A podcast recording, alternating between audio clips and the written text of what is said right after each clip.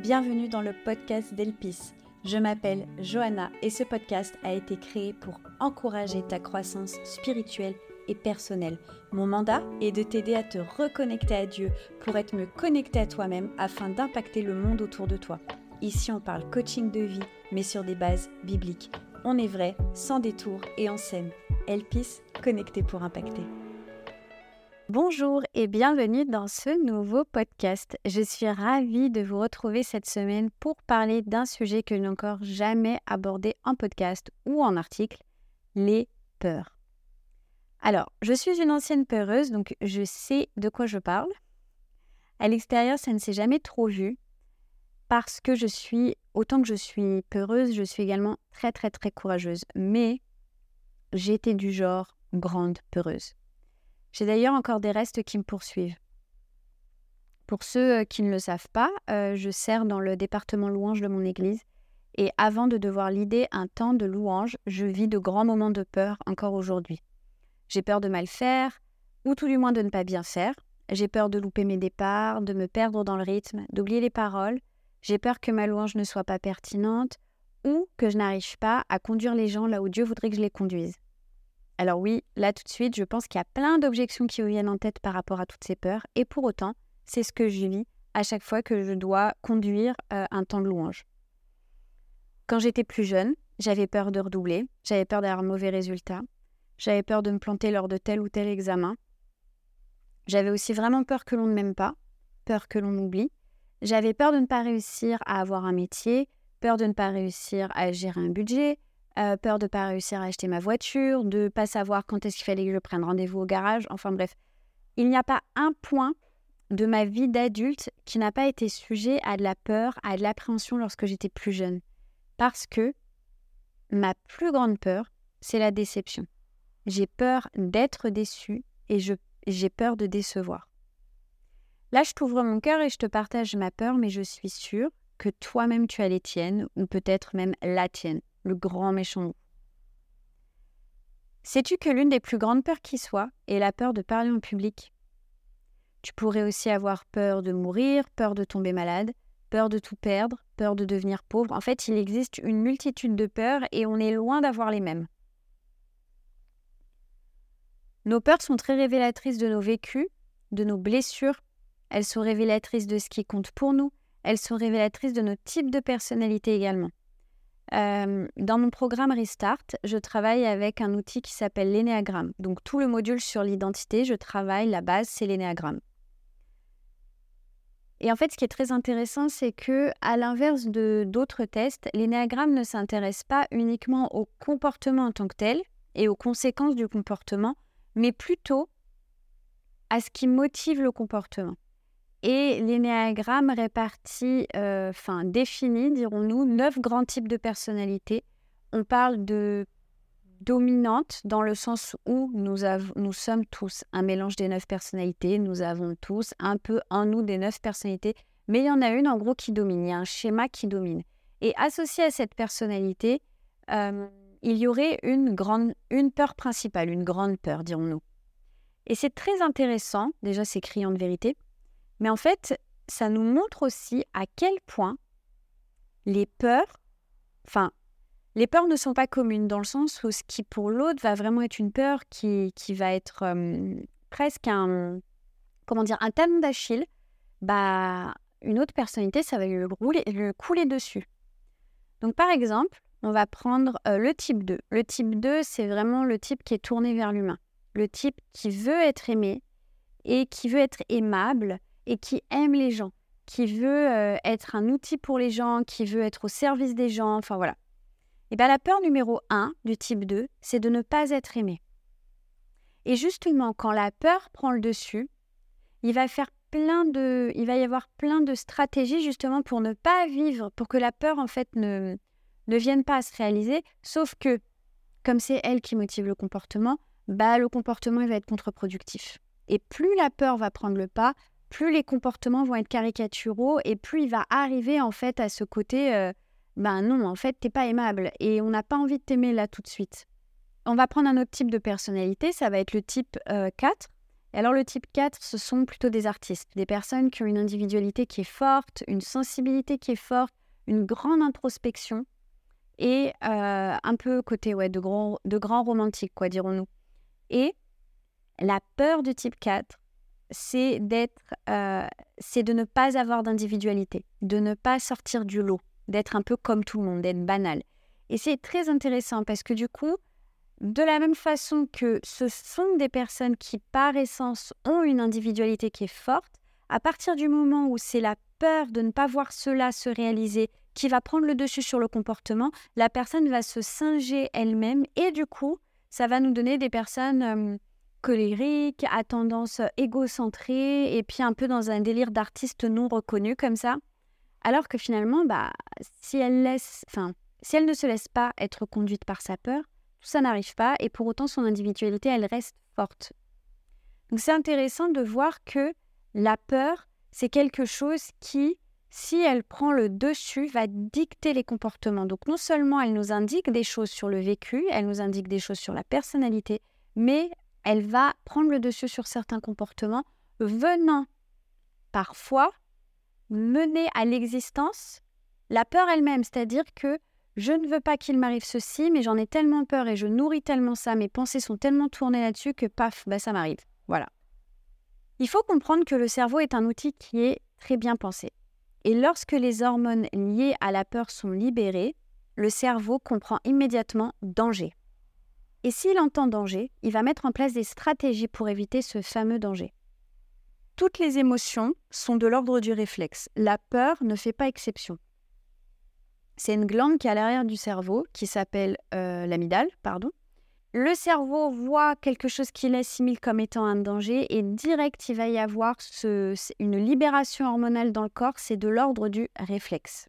Donc c'est très bien, parce que le fait de voir le danger, d'identifier le danger, c'est ce qui va t'empêcher, par exemple, d'avoir des comportements complètement borderline, d'avoir des comportements dangereux, de mettre ta vie en danger, de te jeter sous les roues d'une voiture. Enfin voilà, c'est parce que tu sais que non, là, si je fais ça, c'est dangereux. Voilà. C'est vraiment cool. C'est très protecteur. Donc, le cerveau est bien fait. Cependant, c'est aussi ce qui peut t'empêcher de faire des pas de foi, de te lancer dans un projet qui te tient à cœur, ou encore, ça peut te garder prisonnière d'une situation qui n'est ni agréable pour ta santé mentale, ni ta santé émotionnelle, ni ta santé spirituelle. Et c'est là que nous avons deux choix. Soit on laisse le cerveau faire son travail, parce qu'après tout, il est doué, donc pourquoi pas. Soit on va aller affronter, on va aller questionner la peur. On peut lire dans le psaume 42, au verset 6, Pourquoi donc, ô mon âme, es-tu si abattue? Pourquoi te replier sur toi-même et gémir Mets ton espoir en Dieu, je le louerai encore, car il est mon sauveur. On voit que le psalmiste ici, il parle à son âme. Et pourtant, je te rassure, il n'a pas de dédoublement de la personnalité. Sache que parler à ton âme, c'est très, très pertinent. Et je crois que c'est important d'expérimenter et puis un peu de faire du, comment dire en anglais, test and try. Donc tu testes, essayes. Et puis tu vois en fait, tu, tu vois ce qui se passe. Dans le sens où il y a des choses qu'on n'a jamais faites et le jour où on les met en pratique, ben, on se dit mais en fait, ça marche vraiment bien. Je t'explique. Tu es âme, corps et esprit. Jusque-là, je pense que tu es d'accord avec moi, voilà. Donc ton corps, c'est ton vaisseau, c'est ton véhicule. Et tu es encouragé à prendre grand soin de ton véhicule, exactement comme tu prends grand soin de ta voiture. Parce que sinon, toi et moi, on sait très bien qu'il y a des voyants qui vont se mettre à clignoter, que tu vas devoir emmener ta voiture au garage et que la facture, elle va faire mal. Et c'est Paul dans une de ses lettres aussi qui dit Je traite durement mon corps. Euh, il parle d'une discipline à laquelle il s'astreint de manière quotidienne parce qu'il sait que son corps c'est son véhicule et que s'il fait que des choses qui font du bien à son corps, bah en fait, en tout cas du bien sur le moment et pas forcément sur le long terme, bah en fait, il va pas tenir le choc sur le long terme. De la même façon, il est écrit dans la lettre aux Romains au chapitre 12 verset 1 je vous encourage donc, frères et sœurs, par les compassions de Dieu, à offrir votre corps comme un sacrifice vivant, saint, agréable à Dieu. Ce sera de votre part un culte raisonnable. Offrir votre corps comme un sacrifice vivant, saint, agréable à Dieu. Il est très clair qu'on ne fait pas ce que l'on veut de notre corps. Je sais que c'est pas très 2023 de dire ça. On est libre, on fait ce qu'on veut, et puis pourquoi Pourquoi est-ce que ce serait moi qui aurais un problème Si j'ai envie de me mettre des décolletés et des jupes hyper courtes, c'est les hommes qui ont un souci, enfin bref. On ne fait pas ce qu'on veut de notre propre corps. Notre propre corps est un sacrifice vivant, sain et agréable à Dieu. Ça veut dire que la façon dont tu vas utiliser ton véhicule, la façon dont tu vas mettre à disposition ton véhicule pour l'œuvre de Dieu, c'est un sacrifice. Voilà. Ensuite, nous avons ton âme. C'est le siège de ton caractère, de tes peurs, de tes préférences, de tout ce qui touche à ta personnalité. Donc vraiment, le jour où le Seigneur t'a imaginé, où il t'a créé, c'est dans le, du côté de ton âme en fait qu'il a mis tout ce qui touche à ta personnalité, à ton caractère. Et nous avons ton esprit. Ton esprit, c'est la partie de toi qui est connectée à Dieu, la partie de toi qui est spirituelle. Le Saint-Esprit de Dieu vit en toi, soit, mais je pense que tu es au courant qu'il ne vit pas dans tes reins, il ne vit pas dans tes genoux, il ne vit pas dans tes doigts. Le Saint-Esprit, il vit dans ton esprit. Ton esprit, c'est le point de fusion entre Dieu et toi, dès le jour où tu décides qu'il est ton sauveur et ton maître. Et c'est aussi pour moi le point de fusion entre la réalité terrestre et la réalité spirituelle. Souvent, on va prier, d'ailleurs on le voit dans la prière de notre Père, que ton règne vienne. On, a on, parle des fois du royaume de Dieu, on parle un peu de, des réalités spirituelles comme si elles étaient lointaines. Le point de fusion entre la terre et le ciel, c'est nos esprits. Hein. Je crois que c'est intéressant de réaliser ça. Maintenant qu'on a redéfini cela, on est bien d'accord que les trois parties, elles sont interreliées et qu'elles s'influencent mutuellement, dans le bon comme dans le mauvais côté. Si je reçois une parole dans mon esprit pour quelqu'un, ça va passer au tamis de bah, mon caractère, de la façon dont je vais le dire ou de je vais pas le dire. Et puis si je me mets en action ou pas, bah, c'est le vaisseau qui va emporter le message. Voilà. De la même façon que euh, si j'ai mal dormi une nuit, donc ça, c'est mon vaisseau, c'est mon véhicule qui est concerné. J'ai pas bien dormi. Il y a des hormones qui vont être libérées dans mon estomac qui vont augmenter la faim. Et puis, ça peut aussi me mettre le moral dans les chaussettes parce que bah, du coup, aujourd'hui, j'ai pas arrêté de grignoter alors que euh, j'avais commencé une détox lundi dernier. Voilà. Donc, tout ça, ça interagit. Ce ne sont pas trois composantes dans des boîtes différentes où euh, je, ne pense pas qu'il y ait des personnes sur cette terre qui ont une totale maîtrise des trois, des trois, des trois choses. Je ne suis pas sûre. Je pense que c'est le travail d'une vie. Donc maintenant qu'on a compris qu'on a trois parties, qu'elles sont interreliées, est-ce que tu arrives peut-être mieux à imaginer pourquoi est-ce que c'est pertinent de se poser avec un papier, un stylo et de prendre le temps de se demander que se passe-t-il mon âme? Pourquoi as-tu si peur de telle ou telle chose? C'est parler à soi-même, c'est aussi prendre le temps avec soi, un rendez-vous avec soi, c'est prendre le temps de s'écouter, c'est prendre le temps de laisser le silence s'installer et écouter ce qui se passe en nous dans ces moments en fait. Qu'est-ce qui pointe au fond de toi? Parce que, je ne le dirai jamais assez, tout est déjà en toi. On voudrait aller chercher à l'extérieur des choses qui sont en nous, je trouve que c'est très dommage. La réalité, c'est que c'est toi ton partenaire de vie, c'est toi qui as vécu ce que tu as vécu, c'est toi l'experte de toi-même, c'est toi l'experte de ce que tu ressens. Plus tu vas passer du temps à t'écouter et à prendre du recul sur ce que tu vis, plutôt que de l'ignorer et d'essayer de le mettre sur le côté, ce qui est pire que tout, n'est-ce pas?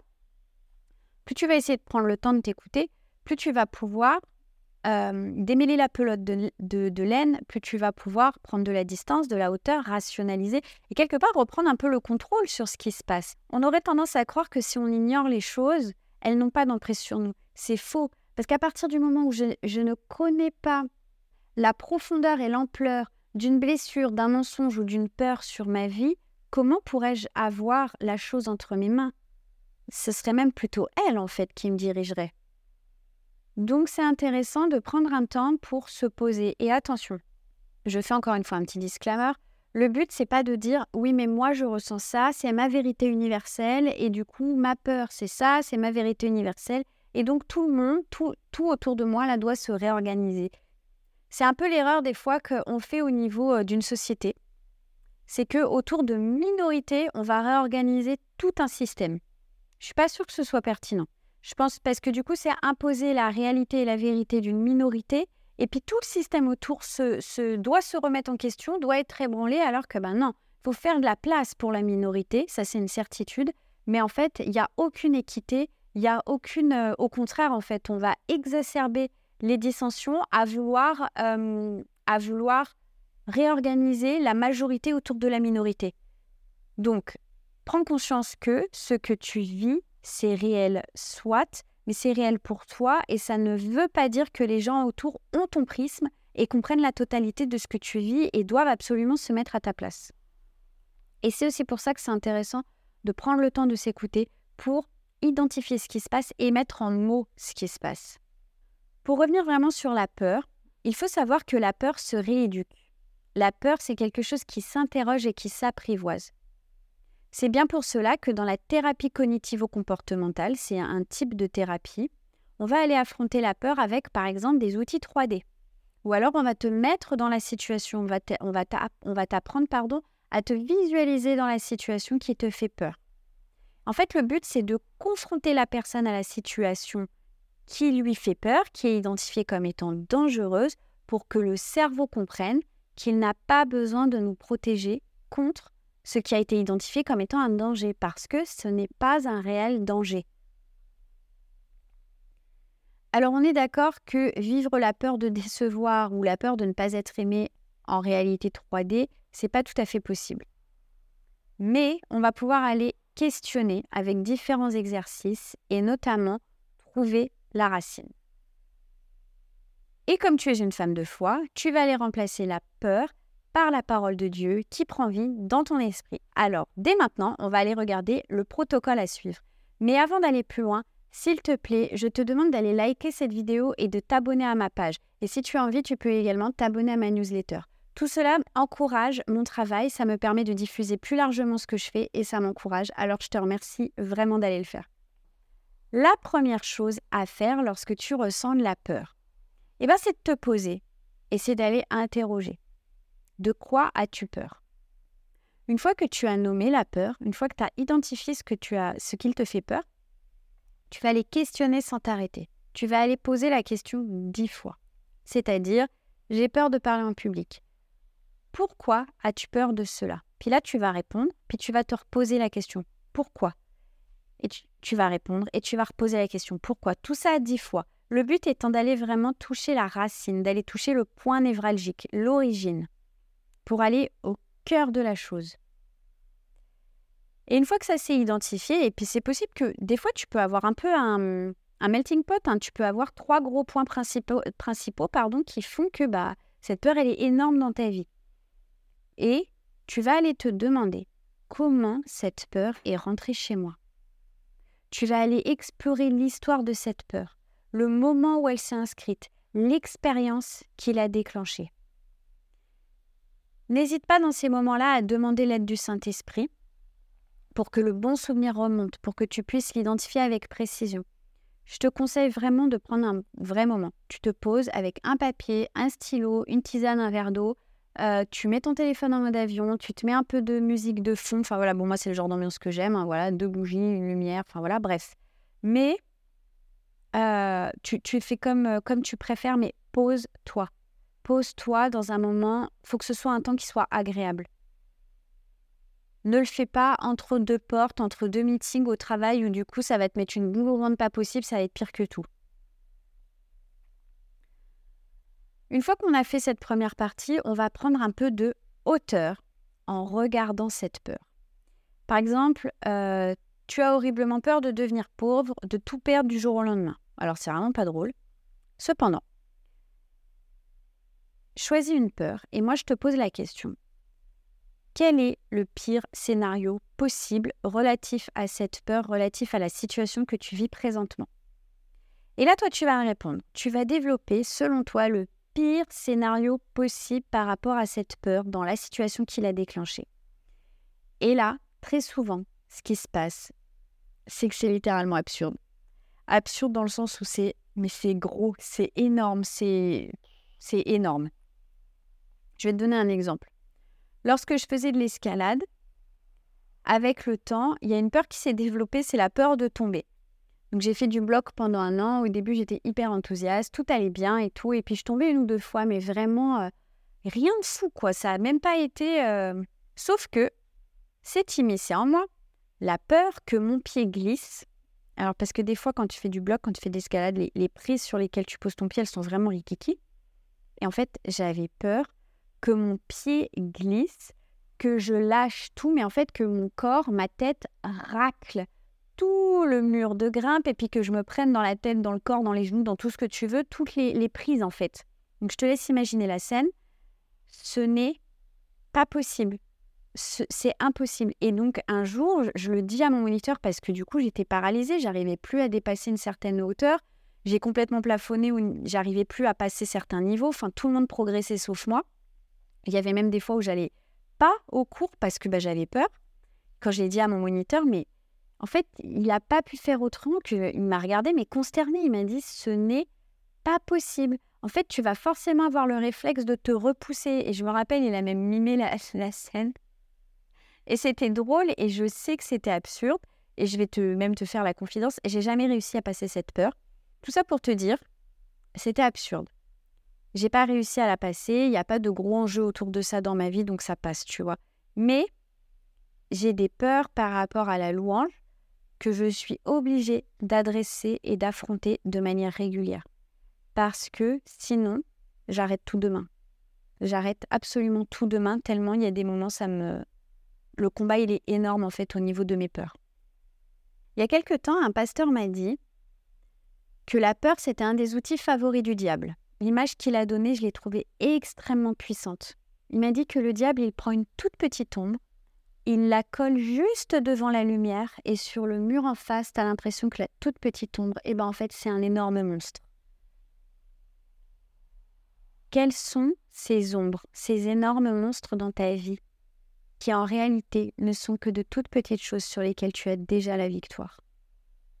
J'aime dire qu'un, qu'un mensonge identifié est un mensonge qui est désactivé, inefficace. Il ne peut plus exercer son pouvoir sur toi et parfois, certaines de nos peurs agissent exactement comme des mensonges dans nos vies. La deuxième chose, c'est d'affronter la peur avec la parole de Dieu. Oh oui, on est pareil, hein, on, est sur, euh, sur une grande révélation aujourd'hui. Mais parce qu'en fait, je crois que on réalise pas qu'on a déjà entendu dix fois les réponses à nos problèmes, les protocoles à suivre, les comment faire, mais on ne les applique pas véritablement. Mais moi, il y a des choses que je mets dans mon programme, je sais, je l'ai eu fait, je sais que c'est efficace. Ben, il y a des moments, il faut que je me recasse un petit peu la binette pour me rappeler Ah oui, en fait, il faut que je fasse ça. Dieu te fait une promesse magnifique dans Ésaïe 41.10. Ne crains rien, car je suis avec toi. Ne promène pas des regards inquiets, car je suis ton Dieu. Je te fortifie, je viens à ton secours, je te soutiens de ma droite triomphante. Dieu est avec toi. Il a mis toute principauté et toute domination sous ses pieds. Ta vie est cachée en lui. Tu es assise à la droite de Christ dans les cieux. Quelle peur peut avoir le dessus sur toi? Si on réalisait l'ampleur de ces paroles, si ces, si ces paroles, si ces promesses prenaient vie dans notre quotidien, mais quelle peur peut avoir le dessus sur nous? Sérieusement, quelle circonstance peut avoir le dessus sur nous? Je ne parle pas d'être inconséquente. Je ne parle pas de faire n'importe quoi à n'importe quel moment. C'est toujours la même chose. Ne sortons pas les choses de leur contexte. Je parle vraiment de ne plus se laisser voler des instants de vie, des projets, des rêves, par des peurs, par des mensonges. Dans Timothée 1, 7, 2 Timothée 1,7, pardon, on peut lire Car ce n'est pas un esprit de timidité que Dieu nous a donné, mais un esprit de force, d'amour et de sagesse. Tu as la force et la sagesse nécessaires pour affronter la peur dans ta vie. Dieu est avec toi et il t'équipe. Pour saisir cet équipement, je t'encourage à prendre du temps, du temps pour louer Dieu, du temps pour prier Dieu, du temps pour lire ta Bible, des temps vraiment d'introspection avec lui, d'introspection à l'aide de sa parole, à l'aide du Saint-Esprit. tu peux prendre un temps où tu loues Dieu, un temps où tu pries Dieu, tu peux aller lire ta Bible et ensuite faire les exercices sur les peurs que je t'ai données, tu vois. Tu peux adresser tout ça avec Dieu. Tu peux mettre en place un plan d'action avec des versets bibliques qui vont t'aider dans les situations où tu sais que telle et telle situation, tu pètes de trouille, tu as ton petit post-it, tu as ta petite marche à suivre dans, dans ta poche ou dans ton téléphone avec les versets, l'ordre dans lesquels tu, tu vas dire tes versets. Enfin, tu peux mettre un plan d'action en place. C'est pas parce que c'est pas inspiré du Saint-Esprit sur le moment et que le feu de Dieu ne te tombe pas dessus sur le moment même que ça veut pas dire que c'est pas inspiré d'avoir mis en place un petit protocole dans ton quotidien, tu vois. Ces temps-là ne sont jamais perdus. Ces temps-là ne sont jamais perdus. On aurait tendance à vouloir faire l'économie de nos temps dans la parole de Dieu parce que on n'a pas le temps. Je crois que c'est une erreur. Les temps passés avec Dieu sont des temps qui nous permettent réellement de potentialiser le reste de notre journée, d'optimiser le reste de notre journée. La troisième et dernière étape, cherche dans ton histoire de vie et écris noir sur blanc les fois où tu as surmonté la peur dans ta vie. Comment as-tu fait? De quoi avais-tu peur? Que s'est-il passé? Quelle victoire as-tu remportée? Comment t'es-tu senti une fois les victoires remportées? Autant de questions qui vont te faire prendre conscience de tes ressources et qui vont te permettre de célébrer tes victoires passées. C'est ainsi que se bâtit la confiance en soi. Apprendre à se connaître, à connaître ses ressources et ainsi élargir de plus en plus nos limites. C'est dans Ésaïe que l'on peut lire euh, Étends tes cordages, élargis l'espace de ta tente. Ça ne se fait pas du jour au lendemain tu vas élargir l'espace de ta tente parce que tu connais ton territoire et tu sais tout ce que ta tente peut contenir, tu sais tout ce que tu as à mettre dans ta tente. Apprendre à célébrer les victoires du passé, se retourner sur son parcours en disant Hey, mais là j'avais peur et je l'ai fait, j'ai réussi, voilà comment je me suis sentie.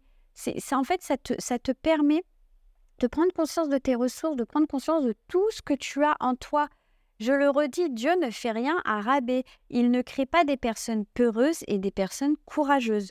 Je ne crois absolument pas en ça.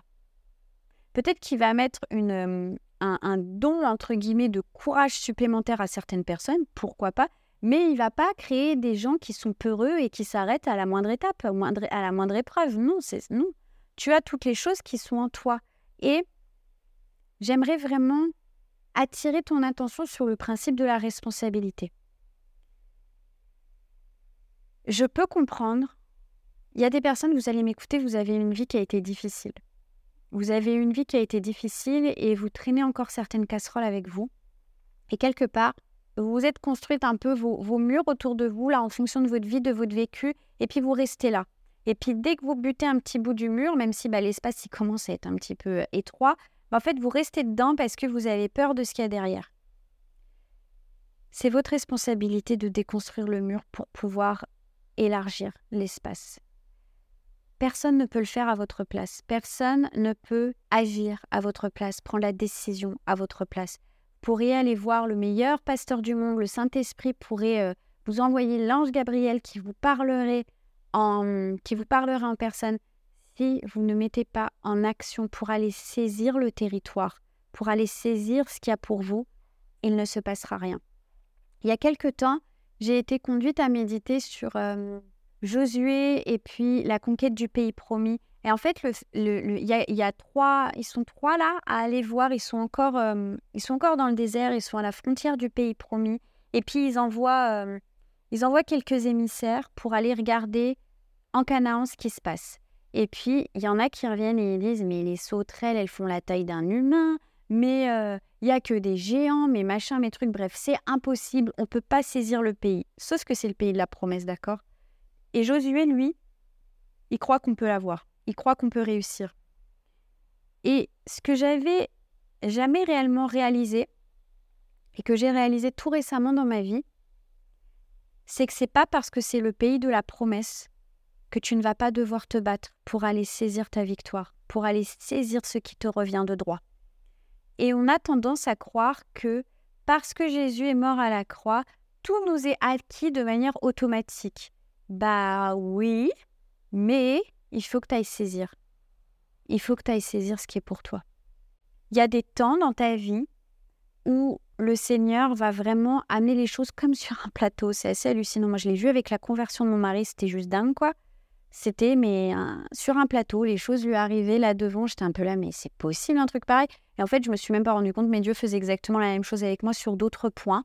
Il y a des choses sur lesquelles j'ai vraiment dû batailler, j'ai été émondée et ça a été difficile.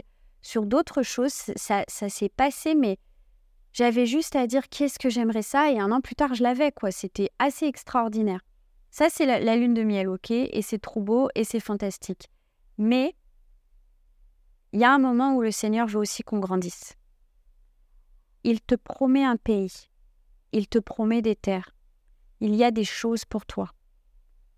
À toi de te mettre en marche. À toi de te positionner. Ne sois pas comme les personnes qui sont revenues de Canaan en disant c'est impossible, on l'aura jamais. Sois comme Josué, qui a dit nous allons la voir avec l'aide de Dieu nous allons combattre et nous allons la voir. Voilà pour ces quelques minutes sur la peur. J'espère sincèrement que ce podcast t'aura béni. Je prie vraiment pour qu'il euh, y ait des déblocages dans ta vie. Je prie pour que tu sois inspiré par ce podcast. Je prie pour que tu réalises à quel point Dieu t'aime et à quel point tu es appelé à aller plus loin, à aller plus loin dans ton épanouissement personnel, dans ton développement personnel, à aller plus loin dans ta relation avec lui pour transpirer toujours plus le royaume de Dieu et pour autour de toi, les personnes te voient, qu'elles se disent mais qu'est-ce que tu as en plus que nous, nous n'avons pas? Sois béni, je te dis à la semaine prochaine. Merci d'avoir écouté ce podcast jusqu'au bout. Je suis sûre qu'il t'aura parlé. Alors, pour aller plus loin, je t'encourage à cliquer dans le lien juste en dessous afin de rejoindre notre communauté de femmes inspirées et inspirantes. Tu recevras tous les lundis matins un mail qui va encourager ta foi. Tu seras également au courant lorsque les portes de mon programme Restart ouvriront. En attendant, passe une magnifique journée. Bye